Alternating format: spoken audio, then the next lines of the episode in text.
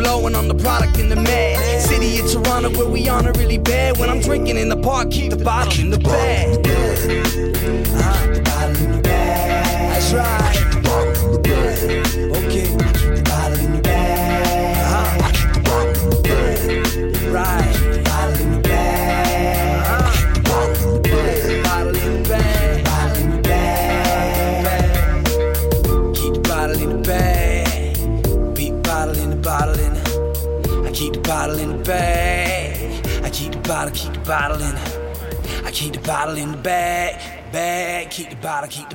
Pour prendre un verre entre amis, rien de mieux que le bar Grenade au coin de la rue Ontario-Est et Champlain. Le bar Grenade, une brasserie orientale tendance et branchée dans Ville-Marie. Avec nourriture d'inspiration asiatique, c'est l'endroit idéal pour vos 5 à 7 qui se terminent aux petites heures du matin. De plus, venez assister une fois par mois aux soirées luttes de choc.ca. Sans oublier de venir nous voir aux soirées Full Moon Party thaïlandaise lors des soirs de pleine lune. À quelques pas de la station Papineau, pour une ambiance explosive, le bar Grenade au 1603 rue Ontario-Est à Montréal. Hey, ta dernière découverte artistique date de 2003. Aïe, tant que ça change. Moi, c'est Morin. On est porte-parole du 21e festival Vue sur la Relève. Découvre avant tout le monde les grands noms de demain. Une programmation originale et audacieuse qui reflète les tendances de l'heure en art de la scène. Du 5 au 16 avril, lâche ton ordinateur et viens voir des shows. 12 dollars pour 2 à 4 spectacles par soir. Présenté par l'Auto-Québec en collaboration avec Québecor. Visite vue sur la relève.com. Vous écoutez Choc pour sortir des ondes.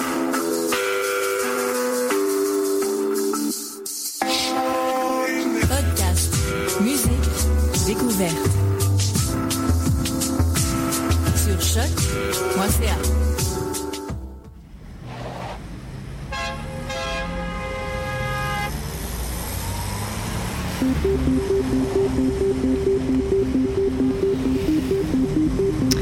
Bonjour à tous, vous écoutez Discussion sur choc.ca, saison 5, émission 13. On change de background musical, super. Saison 5, émission 13, 133e heure d'émission à choc.ca avec Discussion. Et je pense que Steph, t'as envie que je danse. Ouais, en même temps que je totalement. parle. Bonjour un Stéphanie, Danscussette à mes côtés. fond. Oui, bonjour Maud, ça va? Oui, et toi? Oui, merci. On est en, en équipe réduite, mais ça ne nous empêche pas d'avoir des super invités aujourd'hui pour ce 12 avril, euh, printemps qui commence. Une deuxième partie où Hélène Simard, notre acolyte, est allée à la rencontre des chorégraphes finissantes de l'UCAM, Marie-Pierre Laforge-Bourré et Tania Dolbeck, qui présenteront euh, cette fin de semaine euh, à l'Agora de la danse. Grand moment pour elles. On écoutera leur enregistrement en deuxième partie d'émission. Et tout de suite, je me tourne vers notre première invitée, Dul- Dulcinée Langfelder. Bonjour Dulcinée. Bonjour. De retour avec nous, un grand plaisir de te recevoir encore aujourd'hui. Plaisir d'être revenu. La dernière fois, on te recevait pour la reprise de Victoria avec Anne Sabourin. Oui. Et je t'avoue que on, on en parlait, on en faisait un retour en ondes et tu as été notre coup de cœur euh, à beaucoup d'entre nous euh, de la saison dernière. Alors merci déjà, jeté Ben, dans les yeux et c'est assez formidable. Et tu es de retour aujourd'hui. Alors, euh, la compagnie Dulcinée fête ses 30 ans et nous présente pendant trois semaines, ce qui est un miracle artistique. Quatre Quatre semaines. semaines, alors encore Et plus peut-être même cinq. Yes, des reprises. ta toute dernière création qui s'appelle Pillow Talk, un essai sur les rêves, un essai on dreaming. Oui. Alors, on va, on va traverser le, le processus, on va découvrir aussi euh, où tu en es en tant qu'artiste. Moi, j'ai eu la chance de voir, donc je vais t'offrir mes, mes petits retours tout frais. Mais avant tout, je voudrais juste euh, qu'on repasse au travers de qui est Dulcinée et, et ces 30 ans d'une compagnie euh, qui est assez un électron libre dans le, ce milieu artistique montréalais. À mes yeux, tu es une créatrice de rêves artistiques, une créatrice de rêves vivants. Tu nous, tu nous transportes entre théâtre, danse, chant, mime, projection vidéo. Tu fusionnes ces arts de manière audacieuse et sensible et tu es une ambassadrice des arts partout dans le monde. Alors ça, Ben. pour moi, c'est dulciné. Merci beaucoup. c'est le cadeau de la journée à prendre. Alors si on retrace les 30 ans de dulciné, est-ce que tu peux nous faire un petit aperçu de, de ta compagnie et de, de qui tu es et où tu en es aujourd'hui? Ben, ce que je peux dire, c'est que je fais ce que je fais depuis très longtemps. Mhm. Alors, euh, en effet, euh, il y a 30 ans, j'étais un peu bizarre. Un peu beaucoup bizarre. Mais déjà à cette époque-là, il n'y avait pas de vidéo. Hein. Moi, je prenais des photos, puis euh, c'était des, des diapos que je mettais sur scène. Euh, après, c'était le, le 16 mm. Et puis finalement, quand le, le vidéo est devenu euh, travaillable, euh, j'ai travaillé avec le vidéo, ce qui est tellement, on peut faire tellement plus de choses parce que ça coûte pas cher. En, en fait, ça coûtait très cher au début. ouais. Au début, à une époque, euh, il fallait que j'engage des spécialistes pour tout, tout, tout faire à un gros tarif horaire, des studios, nanana. Maintenant, j'ai mon petit ma- la- laptop, mon Final Cut, mon After Effects, puis je fais quasiment tout moi-même. C'est génial. Avec une super équipe derrière toi, notamment dernier, dernier show, euh, une belle équipe d'hommes Oui, dans oui. les Ah ouais, derrière nous en régie. euh, ce n'est pas du tout un one-woman show. hein. On imagine que, que tu es super bien entouré euh, oui, de- oui. Ah oui, en effet. pour a- tenir aussi la barre comme ça. D'ailleurs, pour les, vid- même pour les vidéos que j'adore faire moi-même, euh, j'ai beaucoup d'aide de la part de Benjamin Broche, qui est euh, euh, vraiment bon avec l'animation euh, 2D, 3D, puis. Parce que la, la particularité de Dulciné, c'est, je dis Dulciné la compagnie aussi, c'est que tu te mets en scène et tu es la créatrice sur ton propre corps, euh, qui aujourd'hui n'est plus forcément dans de tous les créateurs. De, on voit les interprètes passer en tant que chorégraphe, mais toi depuis toujours tu as créé tes propres pièces sur toi. Oui. Ton oui. corps, ton corps t'inspire, ton, ta vie t'inspire, les gens que tu rencontres. euh, Écoute, c'est pas, je fais pas ça par choix. mhm. Et surtout, ne me demande pas de choisir. Euh, je suis multidisciplinaire parce que Mhm. je suis incroyablement indécise. Et euh, je fais ça par un besoin humain.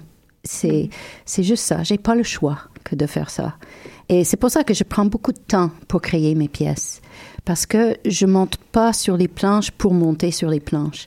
Je monte sur scène quand j'ai quelque chose à dire, quand je l'ai vraiment songé et euh, quand je ressens le, le, le besoin mutuel. J'ai besoin de le faire et je crois que le, le public a besoin de le voir. Effectivement, un vrai caméléon. Ouais. Dulciné Langfelder et, et clin d'œil à la dernière pièce euh, où on peut entrer dans ce vif Oui, du sujet. euh, pillow, pillow talk, donc euh, le, le, le dialogue avec l'oreiller. Est-ce qu'on peut traduire Ben, ça en, euh, en français, et il va y avoir une version complètement française éventuellement. Euh, là, euh, c'est une pièce qui est bâtie sur des vrais rêves, des mes rêves que j'ai enregistrés dans un petit dictaphone en dessous de mon oreiller. Et la narration qu'on entend, ce sont des vrais enregistrements originaux, donc pas de très grande qualité. Euh, c'est sûr qu'il y a beaucoup de francophones qui viennent au, au Centaure et qui semblent bien suivre. mhm. Mais c'est clair que quand je vais refaire tous ces rêves-là en français, le public francophone va, va avoir encore plus. Mais mes pièces, il- ça vaut la peine de, de les voir plus qu'une fois de toute manière parce que c'est tellement dense, euh, des E-N-S-E. Mais euh, quelle était la question? Qu'est-ce que pilotage? C'est ça. Qu'est-ce, Ah oui, oui. Ah, alors, le titre, en français, c'est Confidence sur l'oreiller. Et c'est en effet le titre d'un film des années 50 avec Rock Hudson et Doris Day. Et le terme veut dire la petite discussion intime qu'on a après avoir fait l'amour. Et évidemment, pour moi, c'est un jeu de mots. Parce que pour moi, c'est un confidence sur l'oreiller, un essai sur les rêves. Donc, c'est comme l'oreiller qui, on a cette discussion intime avec l'oreiller. Euh, mais il en demeure que c'est une pièce très intime. C'est certainement, mon travail est toujours très personnel, mais ça, c'est de loin ma pièce la, la plus personnelle. Justement, si on replonge dans ce que c'était Victoria, quand on t'a reçu, tu avais passé le bâton, le rôle à Anne Sabourin. Pourquoi on, on les recevait toutes les deux, vous deux? Euh, et également, c'était, un rôle intime que tu as dû passer via un échange intime d'interprète à interprète. Et, euh, et te voilà à nouveau avec une nouvelle histoire à raconter à nouveau de ton propre corps, de tes propres idées, de tes propres paroles aussi, je peux imaginer. Euh, combien de temps est-ce que tu as mis pour mettre cette pièce sur pied? Est-ce que tu avais à nouveau besoin de repartir de l'intérieur d'une pièce après avoir été à l'extérieur à regarder Anne? Maintenant, c'est un, un ben rôle inverse. Anne est à l'extérieur également comme collaboratrice, il me semble. Oui, ben... Euh, j'ai battu mon record avec euh, la création de Pilotoc parce que je l'ai fait en trois ans. Mmh. C'est très vite pour moi. Et euh, évidemment, il y avait parallèlement euh, la, la, naissance de Anne dans le rôle de Victoria. Euh, J'ai toujours travaillé comme ça. Je, une des raisons pourquoi c'est long comme rythme de création, c'est parce que je tourne beaucoup mes pièces. Mmh. Euh, et mais là, en trois ans, c'est sorti, c'est pas mal.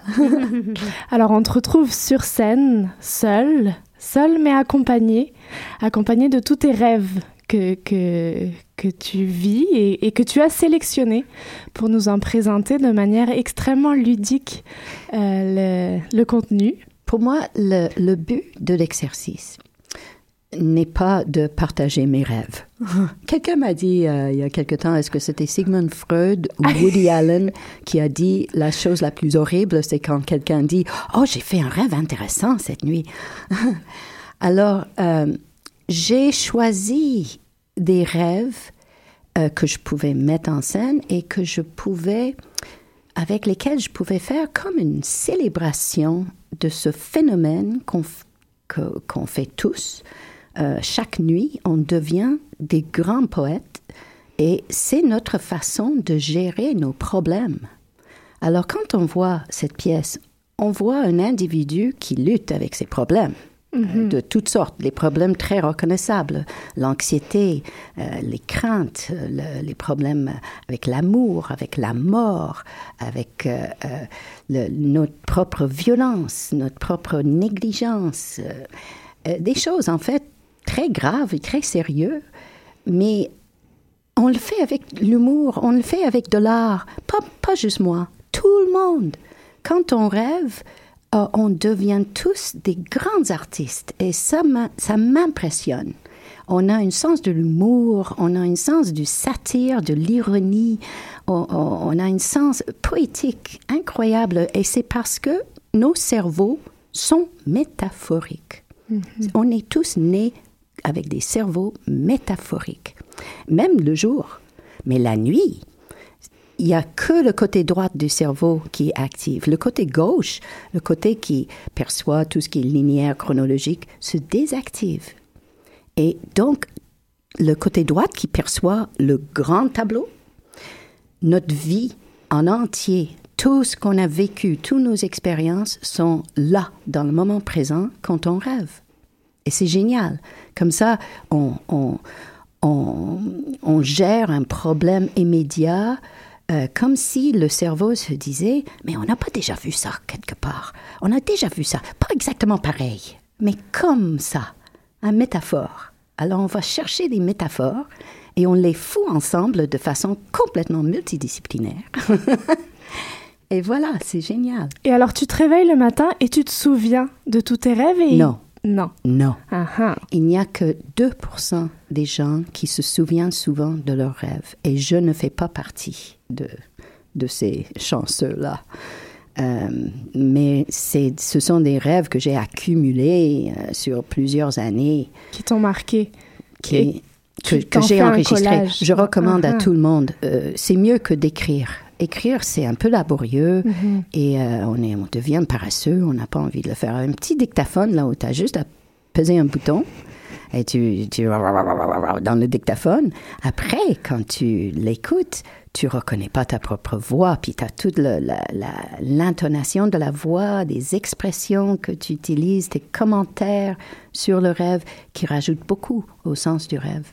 C'est intéressant parce que on, on, sent et on pour avoir vécu l'expérience, les rêves c'est comme du montage. C'est tu disais c'est c'est tout qui est associé, une somme de d'éléments. On sait pas d'où ça arrive ou on sait d'où ça arrive, des traumatismes.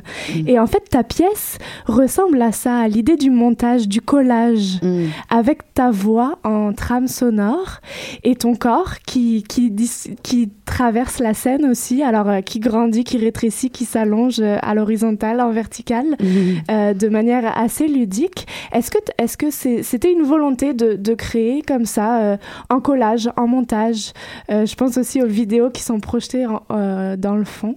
Ben, c'est sûr que mon métier de chorégraphe, quand j'ai commencé à faire du montage vidéo, je me suis rendu compte que le montage, c'est comme la chorégraphie. C'est vraiment le même art. Mm-hmm et euh, où tu, tu, vas travailler avec euh, des éléments, des mouvements, euh, le, le, dynamique, le, le, le, le passage d'un genre de feeling à un autre. Et oui, c'est juste ce que tu dis. Et je pense que la nuit, on est tous des artistes, mm-hmm. monteurs. on, on, fait en effet des montages de nos expériences, des gens qu'on a connus, des, des émotions avec euh, différentes personnes et animaux ou choses. Et alors, si on plonge un peu dans le sujet, effectivement, j'y ai vu le, le, fictif, le rêve, le ludique et tout, mais j'y ai vu aussi une critique un peu sociale, quelque chose d'assez acerbe parce que euh, tu convoques un homme particulier dans, dans cette pièce. Alors, je ne sais pas si on peut révéler pour les gens qui ne l'ont pas vu oui, ben, euh, qui est à tes côtés et, qui est souvent en récurrence dans tes rêves. On a, on a tous, je pense, les, les rêves récurrents ou des thèmes récurrents, des symboles, des objets euh, ou des personnes qui reviennent dans nos rêves souvent. Et chez moi, c'est Barack Obama. C'était pour toi, Stéphanie. Merci. J'avais, écoute, dans, dans mon dictaphone, dans ma collection de rêves, j'ai découvert que j'avais six rêves avec Barack Obama qui se ressemblaient pas mal mhm. dans, dans, le ton euh, que j'appelle Obama Erotica. Parce que ils sont, tous ces rêves-là sont érotiques, mais, mais très innocents, très, euh, comment dire, c'est pas provocateur, c'est pas, c'est pas du tout pornographique, c'est, c'est, c'est un érotisme admiratif pour moi. Je pense que Obama représente euh, c'est sûr que je suis fière de lui. Tu vois, c'est, je suis mhm. américaine de, naissance, puis j'étais tellement ravie quand il a été élu et euh, il représente le sauveteur, c'est mon père, c'est mon, c'est mon amoureux, c'est mon Don Quichotte, je sais pas. Est-ce que du coup, parce que, parce que avec les situations politiques actuelles qui forcément font écho aux spectateurs, est-ce que tu sens que, que tu tires une, une ligne d'un essai historique et politique parce que tu nous ancres dans un contexte euh, actuel où c'est pas du tout de ta volonté et où c'est totalement un hasard. Mais écoute, il n'y a rien qui vienne de ma volonté dans cette pièce-là. Je l'ai écrit en dormant. Alors non, c'est vraiment des choses qui sortent de moi et c'est une des raisons pourquoi j'ai voulu faire une pièce bâtie sur des vrais rêves. Mm-hmm. Pas euh, dire ah je peux faire n'importe quoi sous guise de rêve. Non, c'est vraiment essayer de voir dans les vrais rêves qu'est-ce qui sort? Comment est-ce que je peux trouver une cohérence là-dedans C'est pas évident, mais j'ai vraiment fait une tentative de euh, même avec cette série de Barack Obama, c'est sûr qu'il y a aussi ma vision du monde qui sort euh, à travers ces rêves-là. Euh, que, quand je rêve que le, le, monde est en train de sombrer euh, et, Barack et moi, on chante le blues pour le monde qui sombre, là, c'est sûr que c'est un constat de l'état des choses dans, mm-hmm. dans le monde. C'est pas les rêves, euh, c'est très personnel, mais c'est aussi très universel. C'est en entendant ta voix à travers cette description, puis ces rêves, Euh, Est-ce qu'il y a un certain public à qui tu aimerais t'adresser euh, avec cette pièce? Encore, je fais une, une, référence à Victoria qui parlait des soins palliatifs, la fin d'une vie, mm. euh, un, un, cible de personnes autour de ce sujet ou ces personnes affectées par ce sujet même. Est-ce que cette pièce, c'est une pièce de gauche démocratique ou est-ce qu'il y a un certain monde, ceux qui rêvent pour un, un meilleur monde à qui tu veux t'adresser? Avec cette pièce? Ben, c'est intéressant. Évidemment, il y a des éléments qui vont sortir dans mes rêves à moi. Je suis quelqu'un de gauche, puis ça va sortir dans mes rêves. Et le public va c'est pas tout le monde qui va être d'accord avec moi, mais euh, c'est intéressant que j'ai lu un bouquin, tout un bouquin en fait, qui a fait une étude des rêves des gens de gauche et de droite. Et euh, un, une des conclusions qu'il a tirées, c'était que les gens de gauche ont des rêves plus, euh, plus fantastiques en général que les gens de droite, qui, qui sont, les conservateurs seront peut-être plus statu quo, ne pas vouloir changer. Les gens de gauche euh, imaginent du changement, autre chose, autre chose, autre chose.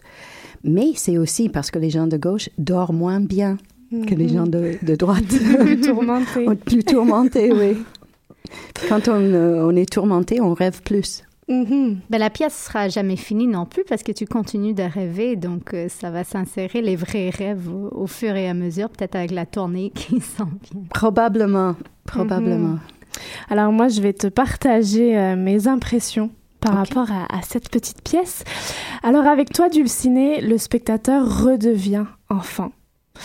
Celui qui se dit l'érudit de la scène actuelle contemporaine ressavoure le divertissement.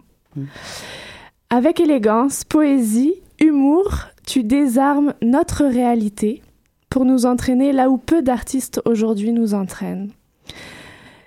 L'Alliance des Arches, je te l'ai déjà dit tout à l'heure, est faite avec brio. Tu crois en toi et en ton art. Merci et ne lâche pas. Oh, J'avais envie de dire ça et j'ai beaucoup aimé euh, euh, Montréal Gazette qui dit de toi ou de ton personnage en tout cas, c'est a, Chaplin, a Chaplinesque performer qui fait, je ne sais pas si tu avais vu ce, ce petit, euh, ce petit bandeau qui, je sais pas si ça se dit comme ça, Chaplinesque oui, performer. Et en fait, je trouve que c'est ce, cette référence à, à, Chaplin, je trouve que ça te colle mm. à la peau et, je, je, retournerai voir ce show, je pense, juste parce que j'aime, j'aime tes personnages. Mais c'est intéressant. Il y a une dame l'autre jour après le spectacle qui m'a dit ah, ce, ce, spectacle est tellement profond, ça m'a tellement profondément ému. Et j'étais très heureuse d'entendre ça, parce que c'est vrai qu'il y a beaucoup d'humour dans la pièce. Mais ça, c'est dans mes rêves. Mes rêves, beaucoup de mes rêves sont très comiques. Et je suis sûre que tout le monde fait des rêves comiques. Parce qu'on on est né avec un sens de l'humour. Et c'est pas parce que c'est drôle que c'est pas troublant des fois. Il y a un, un, rêve dans le spectacle qui s'appelle Un dernier spectacle, mm-hmm. où euh, je suis poursuivie par les tueurs, puis je, je, je les prie, laissez-moi jouer une dernière fois. Si vous me voyez jouer, vous n'allez pas pouvoir me tuer parce que vous allez tomber amoureux de moi. c'est terrible, c'est très drôle. Mm-hmm. En même temps, c'est un sacré cauchemar, ce rêve-là. Et on peut être drôle et parler des choses pas drôles simultanément. C'est une des choses que j'apprécie beaucoup chez Chaplin, c'est vrai. Mm. Ça te, ça te ressemble. Et aussi ces personnages qui, comme on disait tout à l'heure, caméléon, alors tu as multiface et les rêves te permettent ça aussi de, de continuer d'être dans le multifacette de, de Dulciné. C'est incroyable et c'est un hymne à l'être humain, je trouve parce que, parce que c'est tout, tout en toi et tu les révèles. Alors c'est super. Et là, on te, on te récupère, on est à, à ton, dans ton marathon. Tu es encore en représentation. Tu sors de deux bonnes grosses semaines. On est presque, on a dépassé le milieu du marathon. Il t'en reste encore euh, deux. deux. semaines à peu près. Alors, où en est la pièce? Et quand, quand on a quatre semaines, ce qui est extrêmement rare pour euh, ce milieu, euh, comment on fonctionne, comment on Mais mange, comment on vit. C'est, difficile parce que, en effet, c'est un marathon. Puis j'ai plus 20 ans, moi. Et Je l'ai déjà fait avec Victoria. Puis à la fin de la série au Centaure, euh, j'étais très malade. J'étais vraiment épuisée complètement. Maintenant, 15 ans plus tard, je n'avais que 45 ans à l'époque. Euh, alors, c'est difficile. C'est huit shows semaine. Euh, en même temps, tu as cette occasion en or de travailler la pièce. Alors, tu vois, hier, c'était ma journée de congé, mais j'ai passé la journée à retravailler les vidéos. Puis là, en arrivant au théâtre, vite fait, on va, on va euh, euh, remettre les nouveaux vidéos, on va répéter, on va... Oui, petit à petit, le plus que je peux, euh, je fais évoluer la pièce pendant la- Mhm. la série. Et alors, est-ce que tu as des regards extérieurs, des coachs physiques qui viennent euh, t'encourager, te motiver, te... Pas assez. Pas assez? Pas- C'est Anne Sabourin, euh, c'est elle qui, qui m'a m'a aidée avec cette pièce-là, mais elle est en production elle-même en ce moment. Alors, ouais, Donc, euh, appel, appel au coach. c'est la Bah, vie d'artiste. Appel à Monsieur Obama également. Oh, oui. ben, en tout cas, d'ici janvier, peut-être s'il y a une tournée euh, 2017, il aura un peu plus de temps pour venir le voir si tu veux Oui. l'inviter. Mais je pense que Michelle Obama adorerait voir cette pièce aussi. Ah ouais? Je- Parce qu'elle se sûre. fait voler la vedette. Ah, bon. Elle est dedans aussi. Oui, elle est là. C'est- c'est c'est vraiment un bijou, un petit régal. Comme on en voit peu, mais je pense que j'ai j'ai assez euh, Ouais. offert de fleurs. Mais je, je- vraiment, je te remercie d'avoir euh, partagé ça avec nous. Euh, on imagine que les, les tournées s'ouvrent euh, aussi pour cette pièce ou, ou vous êtes en démarche d'ouverture ou... Euh, on est en démarche. Moi, j'avoue que j'ignore parce que je suis tellement dans la bulle de la Mhm. production que euh, je ne sais pas trop qu'est-ce qui va se passer après. C'est assez intéressant. On souhaite que ça voyage et, et peut-être récolter aussi les rêves euh, des autres aussi ou que ça lance des petites graines à d'autres pays parce que ça se trouve les rêves sont totalement différents d'un pays à l'autre aussi. Moi, euh, je, je- je- oui, sans doute, Ouais, il y a de des différences, personne. mais Mm. je pense qu'au niveau des thématiques, on rêve tous euh, aux, mêmes, aux mêmes choses. Mhm. On les interprète, on les traduit de différentes, euh, avec différentes métaphores, mais On te, on te retrouve euh, jusqu'au 24 avril sur euh, la scène du théâtre du Centaure. Et on peut souligner pour les auditeurs qui aimeraient continuer la discussion avec toi qu'après le 14, donc cette semaine en soirée, il y aura une discussion de l'artiste dans le talkback avec toi. Et le 17, le dimanche, après la performance de matinée également. Donc, Et le 15. Et le 15. Vendredi le 15, mais c'est nouveau ça. D'accord, 14, 15, 17. Le 15, c'est spécial. Il y a une, euh, une spécialiste d'interprétation des rêves qui va interpréter mes rêves en public. Ah. Avant avec après, toi sur place. Après le Après le show. Hmm. Alors, elle va parler de toutes mes névroses. Ah. On les a tous. Et on la recevra euh, à discussion la semaine d'après. Merci beaucoup, Dulciné, Et merci à d'avoir partagé ça. On, on te retrouve quand tu veux. On te retrouve pour une prochaine production, peu importe. Nous, on sera là et on sait que tu seras là aussi. Bonne Et route. Merci beaucoup. Bon courage. Et nous, on se fait une petite page musicale. On se retrouve madame. pour une deuxième partie dans pas très long. Vous écoutez Danscussion sur choc.ca.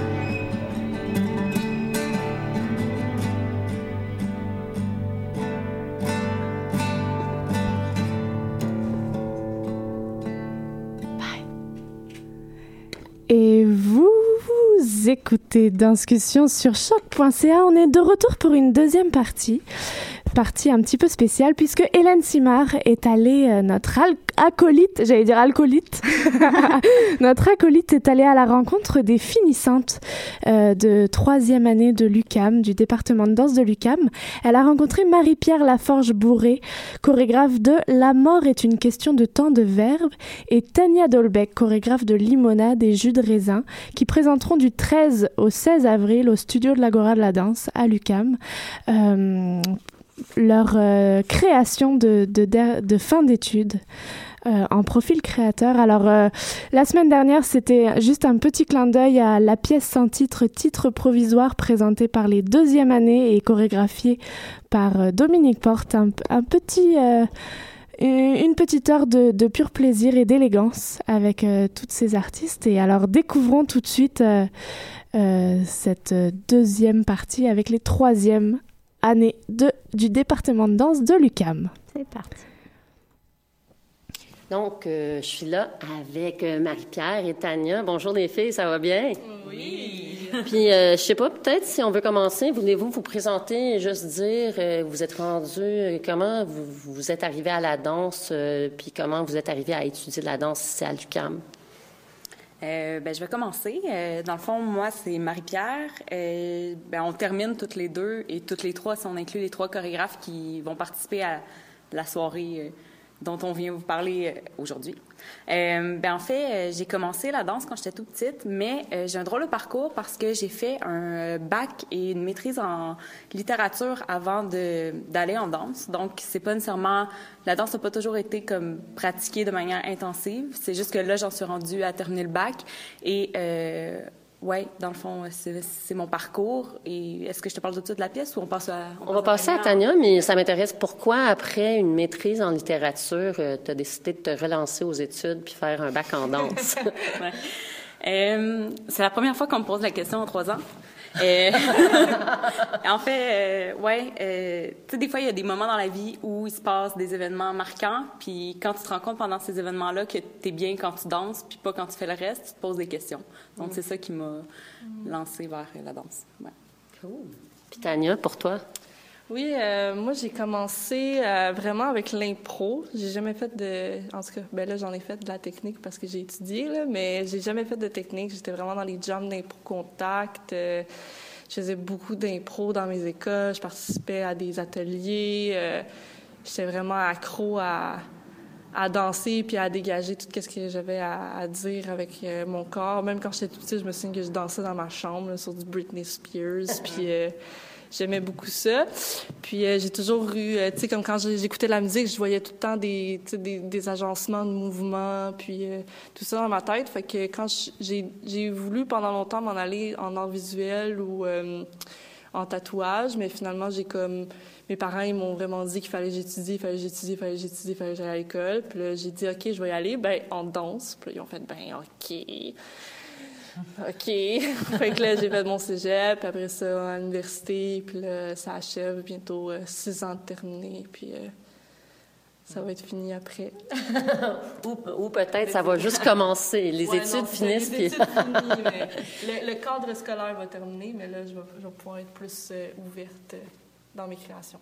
Puis là, euh, ici à l'UCAM, dans le bac, si j'ai bien compris, il y a un, groupe en interprétation, en enseignement et en création. Donc, est-ce que vous saviez depuis le début, vous vouliez être en création ou est-ce que c'est une réalisation que vous avez eue en, en milieu de la route ou comment vous avez choisi la création? Euh, moi, j'ai choisi la création euh, comme depuis que je suis tout petite, comme j'ai toujours voulu créer, puis euh, c'était comme clair dans ma tête que je m'en allais en chorégraphie, puis c'était que ça. Et si je faisais de la danse, je voulais pas être interprète ou enseigner, pas du tout. C'était comme si je vais en danse, je m'en vais en chorégraphie ou c'est rien. Mm. Mais ça, c'était un, un, choix drastique. puis toi, Marie-Pierre? Euh, en fait, j'ai commencé le bac avec l'intention d'aller en chorégraphie, puis en chemin, j'ai changé d'idée. Puis finalement, pour la dernière année, j'ai rechangé d'idée. Donc, je, termine en chorégraphie, mais ça n'a pas toujours été euh, ça. Mais comme un peu comme toi, j'ai longtemps fait des, chorégraphies dans différents contextes, juste pour le fun, parce que j'aimais ça, parce que, mais parce que ça, ça, tu t'exprimes par ça, puis tu fais bouger les corps des autres. Donc, ça a toujours été là. Mais oui, j'ai changé d'idée euh, deux fois, trois fois dans, pendant le bac, là, mais finalement, c'est ça, termine en chorégraphie. Fait que finalement, on est rendu au spectacle libre. C'est la dernière euh, production que vous allez faire en tant qu'étudiante. Euh, avant de vous pitcher, on espère, dans les, les carrières de chorégraphe. Fait que voulez-vous me parler de ces projets? Comment, c'est quoi le concept? Comment vous êtes rendu à, à, vouloir traiter des propos que vous traitez dans, dans ces chorégraphies? Euh... Tania est contente que c'est moi qui commence. Oui. c'est correct. Euh, oui, le projet, en fait, euh, à l'automne, on avait un cours dans lequel on pouvait commencer à développer une thématique, commencer à développer un sujet quelconque. Et euh, j'ai commencé le projet avec deux, euh, deux interprètes qui sont encore avec moi ben, pour le spectacle de la semaine prochaine, de cette semaine. Et oui, dans le fond, euh, je suis partie d'un truc per très personnel. Le, le, départ de la chorégraphie, c'est euh, le décès de mon père qui est, qui est arrivé en 2015. Mais euh, j'en reste pas nécessairement là avec le sujet. Comme j'ai beaucoup développé euh, une gestuelle euh, plutôt comme ben, pas une narration parce que la narration est pour nous dans l'équipe, mais euh, ouais, ça part de ça, mais c'est développé tout autour. Puis aussi, euh, comme je crois que le, le deuil, c'est quelque chose qui est très, très commun. Tout le monde va le passer par là un jour ou l'autre. Donc, j'essaie de développer autour de ça euh, à partir de mon expérience personnelle, mais de l'ouvrir euh, vers le général. Et euh, c'est ça, on a cinq interprètes. Fait qu'on a développé ça ensemble cette session-ci. Et toi, Tania? Euh, OK. Euh, moi, ça a vraiment parti. Je voulais vraiment traiter de la femme. Puis euh, de toute l'image qu'on projette de la femme euh, dans l'hypersexualisation, dans les publicités, dans en fait partout, euh, qui est comme vraiment une image superficielle de la femme et de tous les problèmes qui sont reliés à, la sexualité de la femme au niveau de la performance au lit et tous les troubles sexuels, psychologiques que les femmes ont sur en raison de la pornographie de l'image hypersexualisée. Donc, j'avais vraiment envie de traiter sur ce sujet-là. Puis, je me suis penchée vraiment sur une, façon de créer que j'ai pas l'habitude de faire, qui utilise beaucoup plus la voix, puis qui est plus axée sur le théâtre et sur la présence. Euh, tandis que d'habitude, je suis vraiment dans, une gestuelle et dans le mouvement. Et là, là, je me suis vraiment basée sur des états et euh, l'usage de la voix, euh, l'usage de, de, de, de s'exprimer en raison d'un problème, mais en le faisant par un état de corps. Mm. C'est pas mal ça mon, mon projet. C'est quand même deux sujets assez lourds, ouais. euh, assez grands. Comment est-ce qu'on évite de tomber dans la représentation, dans le premier degré, dans le cliché, parce que c'est quand même de la danse, c'est le corps qu'il faut parler, c'est pas des pièces de théâtre, il n'y a pas du texte nécessairement pour porter ces grandes idées-là. Alors, comment est-ce que vous avez travaillé avec vos danseurs? Comment est-ce que vous avez travaillé en studio pour aller creuser dans le sujet, pour vraiment rentrer dans, le concret de ça amène quoi sur scène? Euh, ben nous, on a vraiment, on est allé par euh, généralisation. Puis on a trouvé des situations euh, qui pourraient arriver à tout le monde euh, au lit. De, de, tout qui pourrait être drôle, qui pourrait être mauvaise, qui pourrait être des mauvaises expériences. On a fait des sondages, on a demandé aux gens, puis on s'est inspiré de ça euh, en fonction de l'espace et des mouvements qu'on avait choisis pour intégrer l'état dans le corps et l'exprimer seulement par un, un, mi, un minimum d'efforts physiques, uniquement par euh, le, regard et la présence du corps sur scène. Euh, donc, on s'est vraiment... C'est comme ça qu'on a, on a bâti presque toute... Toute euh, la pièce. Puis on a, on a fait une comparaison avec euh, pour alléger le sujet pour que ce soit moins lourd et euh, super pesant et dramatique. On a fait une comparaison avec des fruits pour présenter la femme comme si c'était un fruit ou présenter l'expérience sexuelle comme si c'était un fruit pour le rendre un peu plus comme rigolo puis un peu plus absurde pour que que ce soit moins dur à à avaler. Là. Mm. Donc, euh, les fruits ont beaucoup aidé à alléger le, le propos. Fait qu'une petite shot de jus pour... Euh... Oui, c'est ça. Puis toi, Marie-Pierre? Euh, pour rendre euh, peut-être le sujet moins lourd, parce que ça peut l'être, euh, mais en fait, je pense, euh, j'ai évité de tomber dans le, le, théâtral parce que ça aurait pu être facile de le faire avec euh, le sujet, euh, mais ça pouvait pas correspondre au projet, en tout cas dans la vision que j'en avais. Euh, on a essayé d'aller beaucoup dans le mouvement, puis euh, je suis partie de souvenirs que j'avais euh, de mon enfance, de plusieurs moments avec mon père. Puis à partir de ça, on a beaucoup travaillé, mais comme Ouais, pour le rendre euh, sans tomber dans le, le, théâtral, sans tomber dans le sérieux, euh, sans tomber dans le trop triste non plus, euh, de rendre ça en mouvement, puis de voir comment, au lieu de jouer avec euh, les émotions nécessairement, comment on peut tomber dans un, un genre de, hmm, pas un système, mais un genre de plus un feeling global, comme quelque chose comme ça, euh, de comment on peut se sentir face à ce type d'événement-là. Donc, euh, ouais, plus dans ce sens-là, en, en, essayant d'aller vers des images, en essayant d'aller vers, euh, ouais, à partir de souvenirs, mais ouais, sans tomber dans le, le triste, le grave. Le... Mm -hmm. On essaie de prendre ce chemin-là, mm -hmm. en espérant que ça fonctionne bien. Je trouve ça intéressant, les deux, vous parlez de nous, vous parlez de on, euh, le processus de, de, création, ça se voit que les interprètes sont présentes, sont impliqués même dans les, les mots que vous choisissez. Est-ce que vous voudriez peut-être nommer vos interprètes et après parler un petit peu de comment le travail se fait en studio? Parce que je pense souvent on a, on a l'impression de l'extérieur de la danse que c'est le chorégraphe qui arrive peut-être avec une chorégraphie déjà construite et l'enseigne aux danseurs, mais j'imagine que c'est pas exactement le processus euh, qui s'est passé, c'est pas les modes de création euh, exactement courantes. Alors, pour vous, en, en, tant que chorégraphe, comment est-ce que vous travaillez avec ces interprètes qu'on aimerait bien savoir c'est qui? Euh, oui, dans, euh, dans ma pièce, dans le fond, euh, on, c'est ça, on, est cinq interprètes. Il y a Natacha Viau, Frédéric Savoie, Elisabeth Anne d'Orléans, Christina Berry et Adèle Dussault-Gagné. Puis les cinq dans, dans la pièce, le mode, comment on a fonctionné. entre autres, on est parti d'une, d'une genre d'improvisation que j'avais faite, que j'avais filmée. Puis à partir de ça, on a les filles ont appris la séquence. Donc oui, ça arrive des fois qu'ils ont une séquence à apprendre, mais à partir de ça, on l'a comme modifié. Puis euh, je pense que je fonctionne souvent euh, par improvisation avec les filles, mais euh, en allant chercher comme les choses que je veux, en retenant des éléments, donc pas en gardant tout ce qui se passe, mais en allant chercher des éléments clés. Puis à partir de ça, on construit autre chose avec euh, ces éléments clés là, entre autres. Donc oui, en studio, moi j'aime bien l'impro l'impro, mais structuré, ou l'impro avec des consignes très claires ou euh, avec des règles mm -hmm. précises, un peu à la manière d'un jeu. Hein? Mm -hmm. oui, euh, moi, mes interprètes, c'est Roxane Dion, Dion, Roxane Dion et Marie-Hélène Desrochers.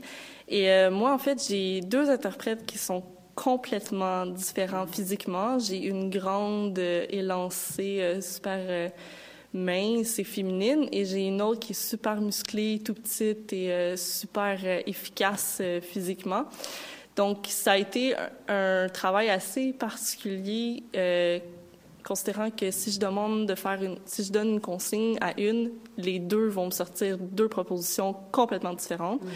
Donc, ma façon de travailler, c'était vraiment d'y aller avec l'imaginaire, de créer des situations et de, de se mettre dans un de, penser à la situation et comment, comment le corps réagirait face à cette situation-là ou comment le corps réagirait face à cette émotion qui serait dans, en dedans face à la situation. Ça revient toujours en boucle. Euh, donc, on a vraiment, vraiment plus travaillé sur l'imaginaire, à se créer des mondes, euh, à penser que à chaque fois qu'on faisait un tableau, on décrivait l'odeur, l'endroit où est-ce qu'on était, la couleur, de qu'est-ce qu'on faisait, pourquoi on était là. Ça amenait beaucoup un travail d'action qui est dans le quotidien, mais de pousser l'action à un, à niveau plus élevé sans trop rentrer dans le, dans le cliché. Mmh.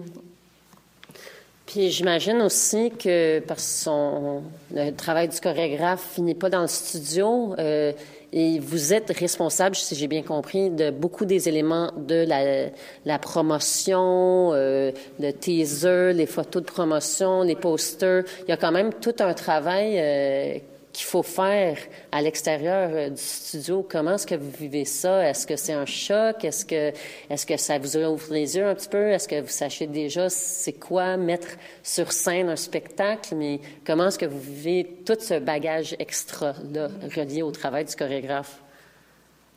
Euh, ben, j'ai déjà fait des, des, euh, productions avant, donc je, je savais la, la, charge de travail que ça considérait. La seule chose qui est différente, c'est qu'ici, on est dans un cadre scolaire et on se fait noter. Donc, euh, on est quand même, euh, il faut, faut, faire attention, puis on peut pas euh, prendre des décisions euh, juste parce que, euh, en tout cas, moi, je me sens comme ça. Tu sais, je peux pas dire, ah, j'ai envie de euh, qu'il pleut des raisins parce que j'ai envie qu'il pleut des raisins. Il faut toujours qu'il y ait une raison à quoi et faut vraiment qu'on qu pense la danse comme question philosophique en raison de, de en question de tout, de, du teaser, de l'affiche. Il faut que tout fasse sens. Mm. Donc c'est c'est plus une charge une charge intense au niveau euh, de, de, la pensée. À chaque soir, il faut y repenser, y réfléchir, il faut prendre des décisions, décisions, décisions après décisions. Donc, euh, je, je, trouve que c'est un peu plus stressant que si je ferais une, une production en dehors de l'école, parce que production en dehors de l'école, je me fais pas noter, donc euh, j'ai pas de j'ai pas de stress à ce que je vais présenter. Et aussi, on représente l'UCAM en même temps, donc c'est quand même un stress de de, qu'on est à l'université, puis on veut rendre hommage à notre, euh, à notre programme. Mmh. C'est intéressant.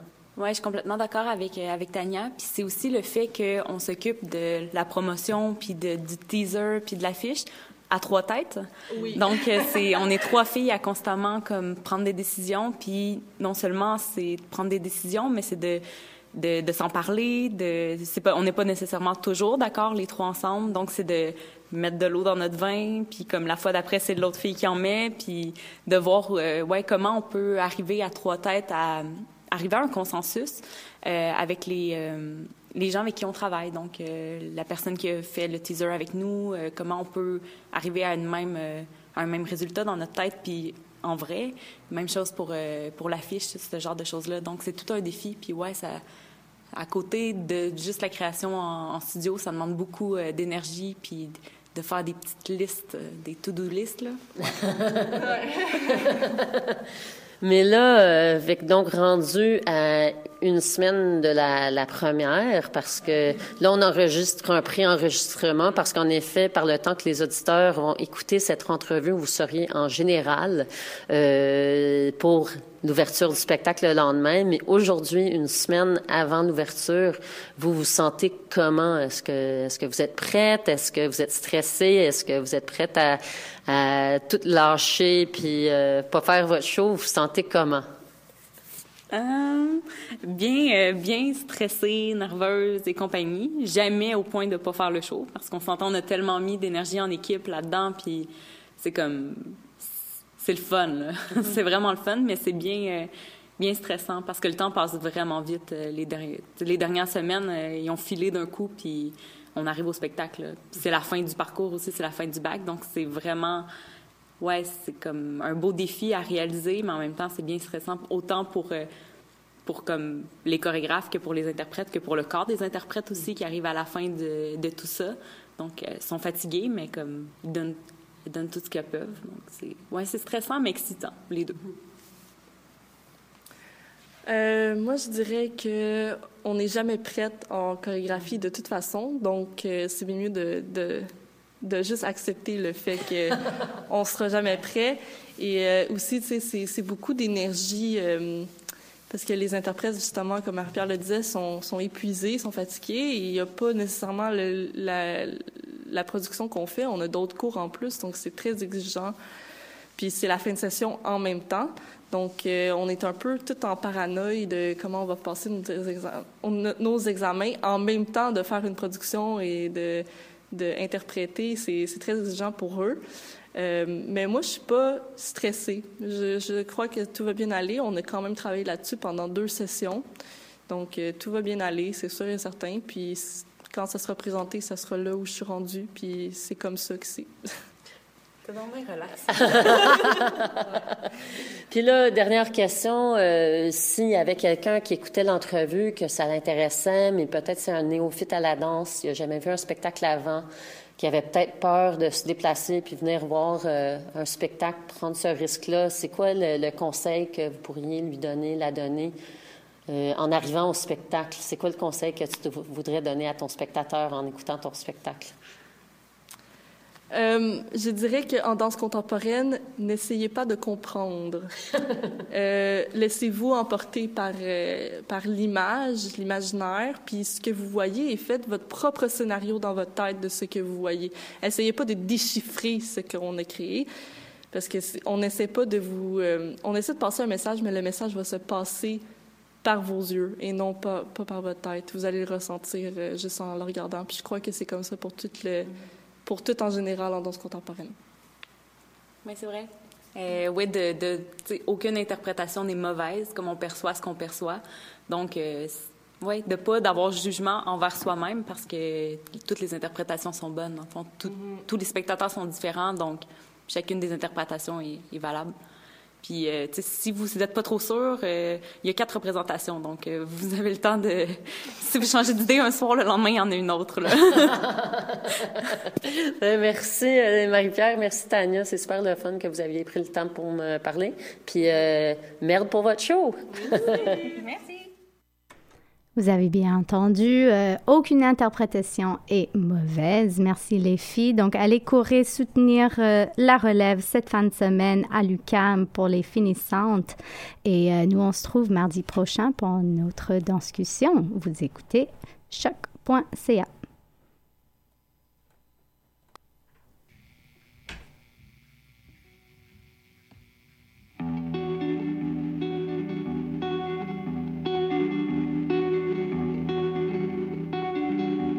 fait jamais trop chaud pour celle qui est toujours frette.